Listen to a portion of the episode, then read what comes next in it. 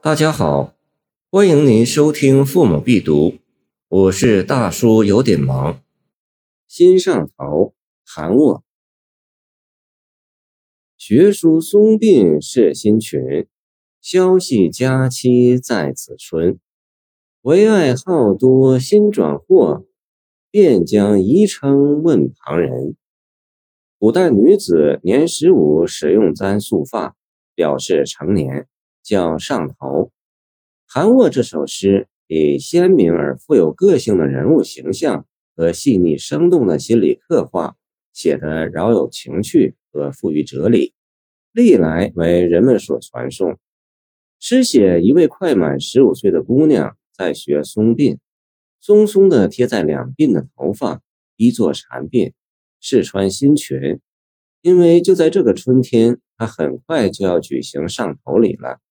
他想把自己打扮得漂亮些，然而由于过分爱好，反复打扮，他反而不知怎样才算漂亮了。于是到处去问旁人，究竟该怎样才好？诗歌很短小，却一波三折，诗情婉转，读来生动有味。诗人用富有特征性的行动来生动地描写这位姑娘的形象。先是像电影一样的推出一个特写镜头，一位年轻的姑娘正在对镜梳妆打扮，反反复复不厌其烦。这位姑娘为什么要这样打扮自己呢？原来是为了迎接一生中重要的上头佳期的到来。这两句是因果倒装，逆笔推挽，不仅使诗句显得跌宕生姿，更重要的是突出了这位姑娘认真打扮自己的动作。体现了爱好的性格，同时第二句又暗用春天来衬托年轻姑娘的朝气蓬勃，使这个形象充满生机，写出了活泼可爱的精神状态。三句唯爱好多新转货是全诗的关键，这一转折不仅是绝句起承转合的需要，同时也是依据主人公心理的逻辑变化。这位姑娘开始一意爱好，然而求之过急过深，难免转祸，不知怎样才好了。对于一个只有十五岁的，还是少不了更事、缺乏主见的姑娘来说，这种变化尤其十分自然。作者通过细腻的刻画，不仅进一步写活了这位女子，同时也指出了一种普遍的人之心态，具有更为广泛的意义。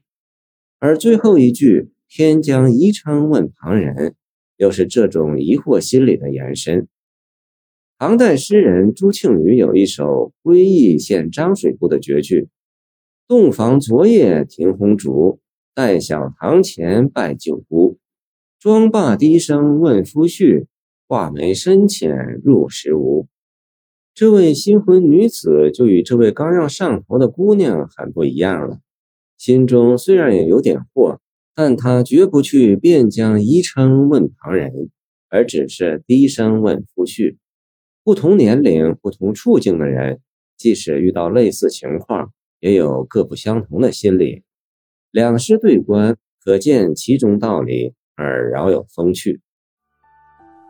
谢谢您的收听，我的 QQ 号码幺七二二九二二幺三零。欢迎您继续收听我们的后续节目。